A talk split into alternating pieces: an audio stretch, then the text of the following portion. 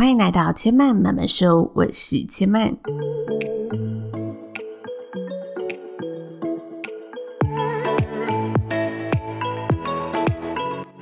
目前频道在 Apple Podcast、Spotify、KKBox 以及 Google Podcast 都听得到。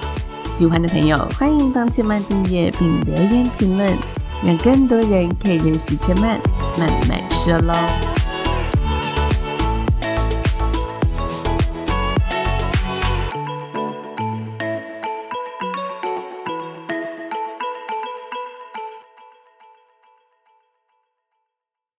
拥抱知性灵魂，从阅读好书开始。欢迎来到千嫚说书的系列。今天千嫚要跟大家分享的书籍呢，书名非常的酷，叫做《每周都去看尸体》。书封上面呢，它特别写着，虽然我不知道大家会不会被这个书名吓到，但是我是本着一颗温暖的心，希望读者呢能够了解死亡，才写下这本书的。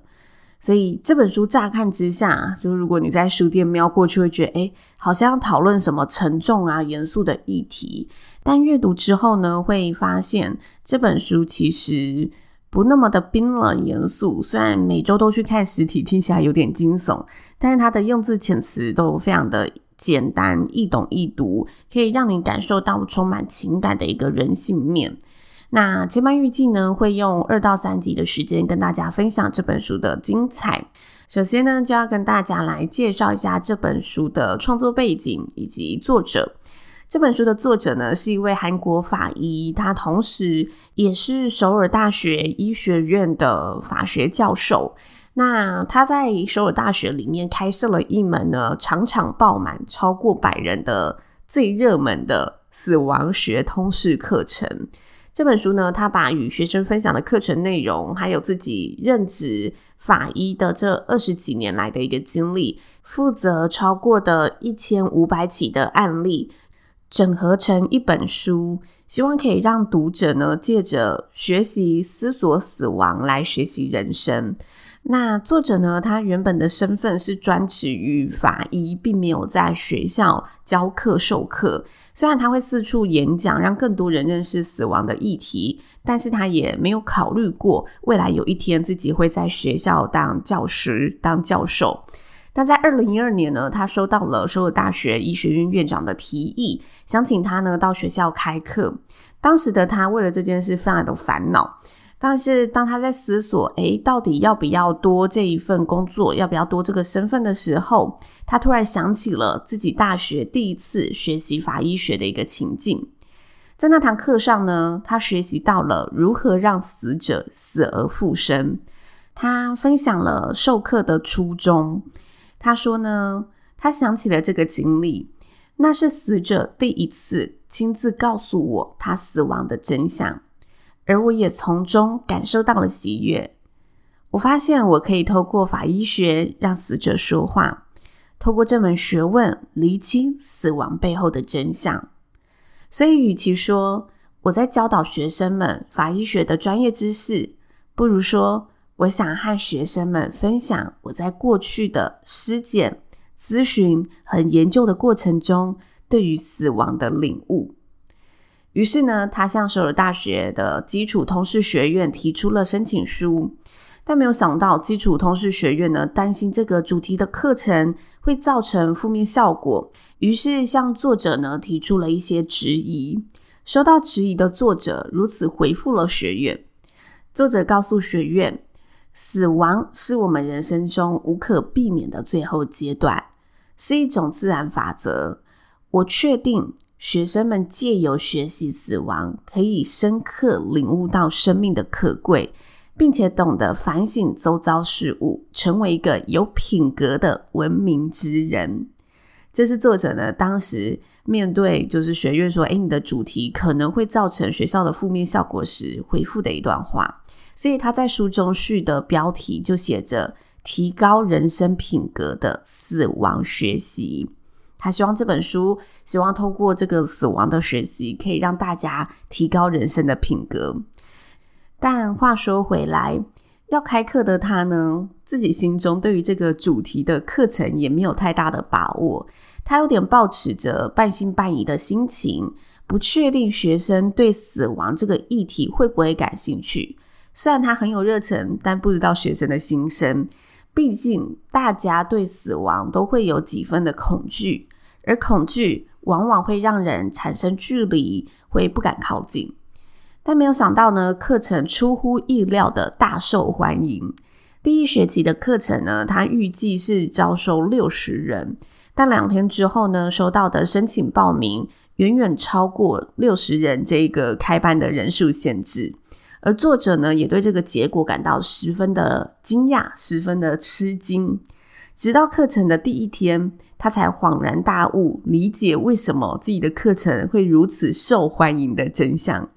原来是呢，当时的学生看了非常流行的 CSI 犯罪现场，所以大家呢，对于犯罪现场这个议题，对于死亡的这门科学感到非常的有兴趣，所以才想来上课。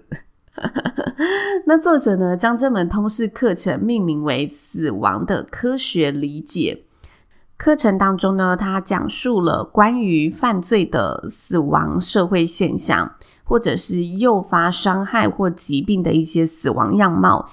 以及人死后在尸体上面会呈现的变化。他讲了几个呢，跟影剧比较相关的议题，会让学生感到有兴趣的议题。除此之外呢，他也讨论了死亡相关的一个历史脉络，以及不同的世代对于死亡所产生的认知变化，还有被视为现代病态现象的自杀议题。因为韩国自杀率还蛮高的，所以在尸体上面如何判断自杀，在这本书里面也有提到，还有一些医疗纠纷啊、保险事故相关的内容。那这门课程呢，在作者满腔热血的灌溉之下，大受好评。第二学期就很快的发展成了超过两百人的热门大型通识课程。那为什么呢？书名会叫做“每周都去看实体”呢？并不是因为作者每周都去教导通识课程，更主要的原因呢，是因为作者有跟韩国国科搜签订协议，每个礼拜一都会到各地区。替往生的死者进行尸检，这些往生的死者都是意外致死的，所以他每周一的工作呢，就是在检视这一些死因不明的尸体。他在书中啊就有提到，虽然我是一名运用科学角度去判断死亡原因的专业医学者，但我同时也是一个有情感的人类，所以在这一门工作上，我免不了除了会对往生者产生怜悯之情以及感同身受的一些情绪之外，其实对社会体制我也产生了许多的烦恼和矛盾。因此，他写了一本书，以自己的身份跟大家分享他在死亡这件事情上面的一些领悟。之前呢，前面有分享过一本书，叫做《判罪》，他是台湾的一名律师写的。内容呢，则是以八张船票的人性纠结为结构而组成。在看这一类的书籍啊，就是我觉得他们身份背景都有点相似。你会感受到法律它是一个急需公正公义，然后几分证据说几分话，判几分刑的法则。但是证据能够取到几分，这些没有办法被当作事实证据的情义道德，又该如何判断？有时候我们逻辑判断起来就是这样，没错。我们觉得，嗯，它是这么发展，但可惜我们就是抓不到证据。所以你会发现，好像，呃，事实摆在眼前，但你没有证据，你就没有办法说话。所以从这一类型的书籍，都不免的会看到作者他其实存在着几分对于人性的遗憾，或者是无奈，对于社会的这一份情怀。那提到法律这个议题啊，我觉得有些人他会觉得法律就是很冰冷，只懂得保护懂法律的人，所以相较之下，好像法律就是被权贵人士给操弄。但我对这一个角度、这个说法有不同的见解。我觉得法律的确它会可能造成这样的结果，但很莞尔的是，如果没有法律的存在，弱势的人，他连伸张正义的可能都不存在，因为有法律的铁律，才可以造就现在法治的社会，才有这一份公正跟威严嘛。那法律中间为什么又会造成这样的结果？我觉得回归到根本，始终是人类的不单纯。大多时候，事情跟法律离不清的挣扎，都是因为有人为的情感在其中作祟。这探究到底啊，就像之前跟大家说过的，嗯，社会很简单，复杂的是人。法律的世界也很单纯，复杂的是人。言归正传，这本书呢的故事，它介绍了许多法医学的专有知识，然后让你在看故事的时候，也可以学习到一些，诶，也许我们好像在那些影集听过，但却不知道这些名词背后的明确定义的这些知识。在书的一开始啊，就是连续都还没有开始的开始。他呢用了五页的篇幅介绍了这本书会出现的相关的关键词定义。如果你平常是喜欢看那种呃侦探小说，还是你喜欢看这种犯罪类的议题，你在看前面这一些关键词的定义的时候，可能会觉得非常的有趣，然后认识到更多东西。那其中他特别介绍了法医学在社会上的定义。他说，法医学呢是用科学的方式去研究人类各式各样的死亡议题，挖掘其中的因果关系，维护法权与人权的学问。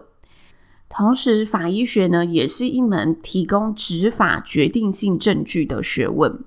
其中，它有一个小章节啊，跟大家介绍了法医学名词的历史由来。我觉得这个历史发展挺有趣的。想要在第一集的开端呢，让大家认识这个历史的由来。他说，法医学呢又称为 forensic medicine，其中呢 forensic 这个字的起源其实是来自拉丁语的 form form 就是我们现在英文中的广场的意思。那为什么法医学跟广场又有关系呢？其实法医学就是从广场移到法庭的一门学问。